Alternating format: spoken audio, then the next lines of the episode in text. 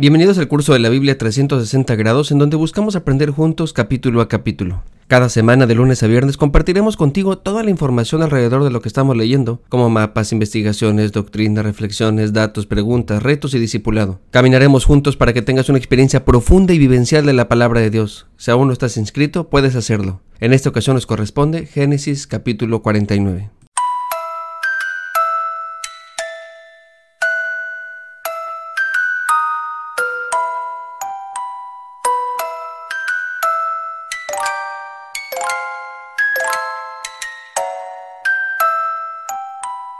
Después de haber otorgado la bendición a los hijos de José, el autor nos narra la bendición a sus demás hijos. Esto es importante, porque cada uno de ellos formará una tribu, y todas esas tribus formarán el pueblo de Israel.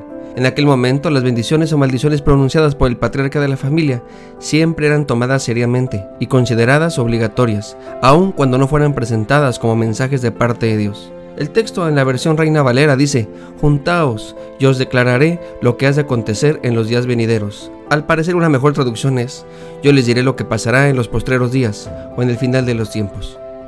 La bendición tiene algunos elementos especiales. Jacob hace referencia a eventos del pasado, situaciones del presente y vaticina acontecimientos del futuro. Estos últimos son considerados más que un pronóstico de un evento futuro como promesa de Dios. Antes de continuar, me gustaría explicar algo de donde yo creo que hay mucha confusión quiero hablar acerca de la profecía. Déjenme empezar diciendo lo siguiente. Cuando leemos la Biblia, en este caso el libro de Génesis, podemos percatarnos que estamos ante un libro que fue escrito miles de años atrás. Además fue escrito en una cultura oriental que tiene una cosmovisión diferente a la nuestra. Digo esto porque los autores que escribieron la Biblia tenían una forma de pensar distinta a la de nosotros. De igual modo, la manera de comunicarse también era distinta.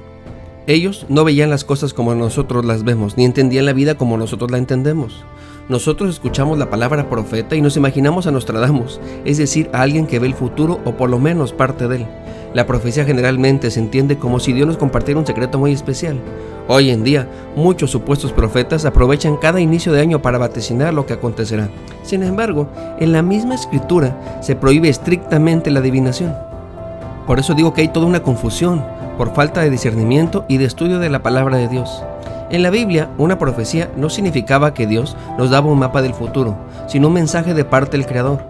La profecía en toda la Biblia no se concentra en el futuro a expensas de su contexto del presente, al contrario, su eje central es el cumplimiento fiel del pacto de Dios con Israel y con las demás naciones.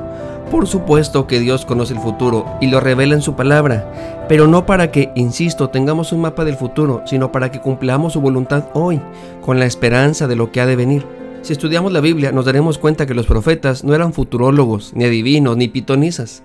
El título de profeta no es otorgado a alguien que vaticina el futuro, sino el que entendía el presente a la luz de la voluntad y las promesas de Dios.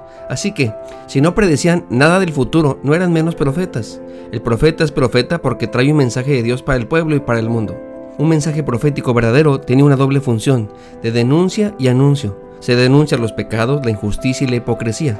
Sus formas no siempre fueron amables y más bien eran enérgicos.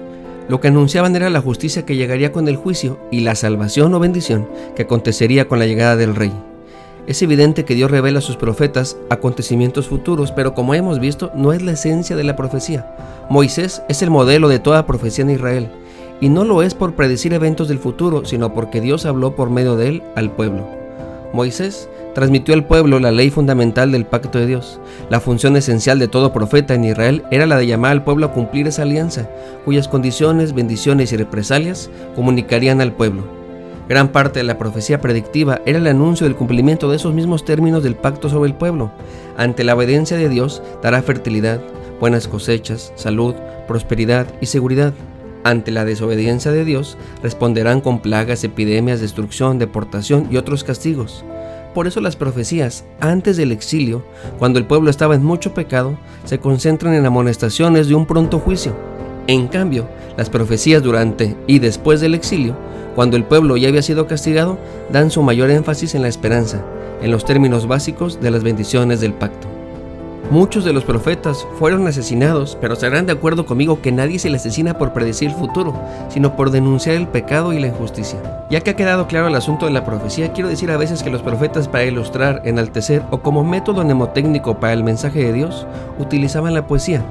Me parecía importante decir todo esto porque este es el caso de este pasaje. Es profético y algunas partes están en poesía. Antes de continuar, permítame otra aclaración.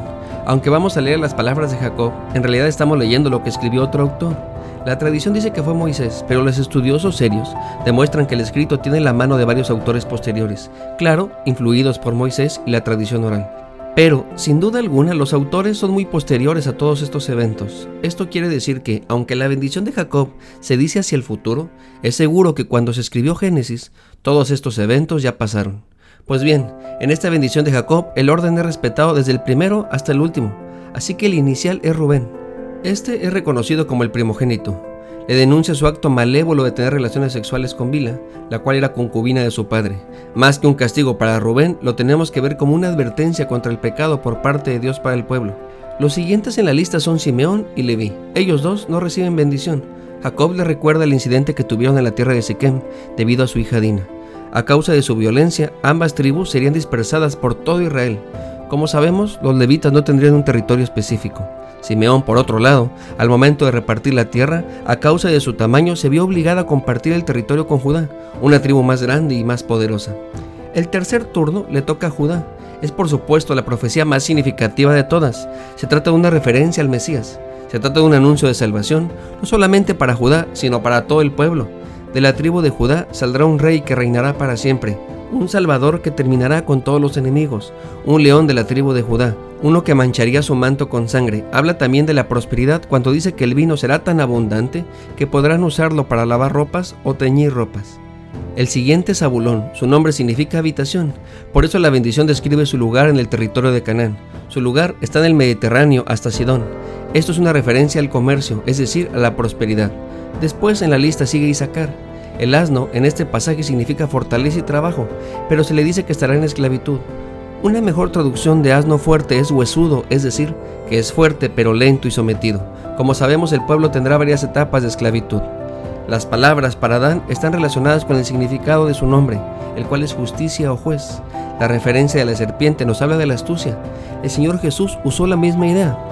Mirad, yo os envío como ovejas en medio del lobo, por tanto, sed astutos como las serpientes e inocentes como las palomas. Esto está en Mateo capítulo 10, versículo 16. Uno de los jueces más emblemáticos es Sansón, y adivinen a qué tribu pertenece. Así es, a la de Dan. Se trata entonces de la promesa del juicio divino.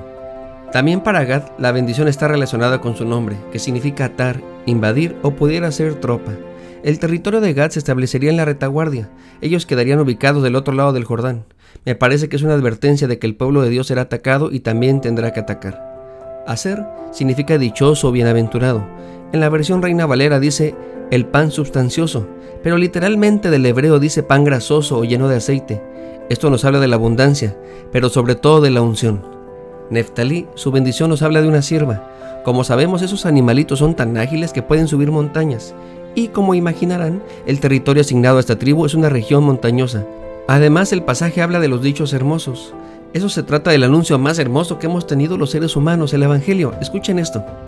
Cuando él oyó que Juan el Bautista había sido encarcelado, se retiró a Galilea, y saliendo de Nazaret fue y se estableció en Capernaum, que está junto al mar, en la región de Zabulón y de Neftalí, para que se cumpliera lo dicho por medio del profeta Isaías cuando dijo, Tierra de Zabulón y tierra de Neftalí, camino del mar, al otro lado del Jordán, Galilea de los gentiles, el pueblo asentado en tinieblas vio una gran luz, y a los que vivían en región de sombra y muerte, una luz le resplandeció. Esto está en Mateo capítulo 4, versículos del 12 al 16.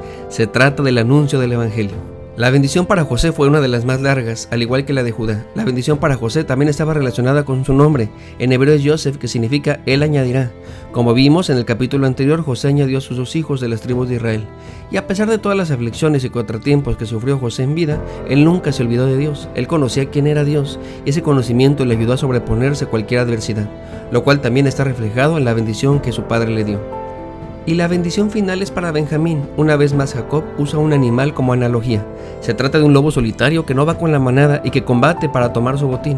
En el libro de los jueces se nos narra un incidente en donde casi se termina con la tribu de Benjamín. También puede ser una referencia o alusión al gobierno de Benjamín con el rey Saúl. Además, el templo de Jerusalén está ubicado en el territorio de la tribu de Benjamín. Pudiera ser una profecía al exilio.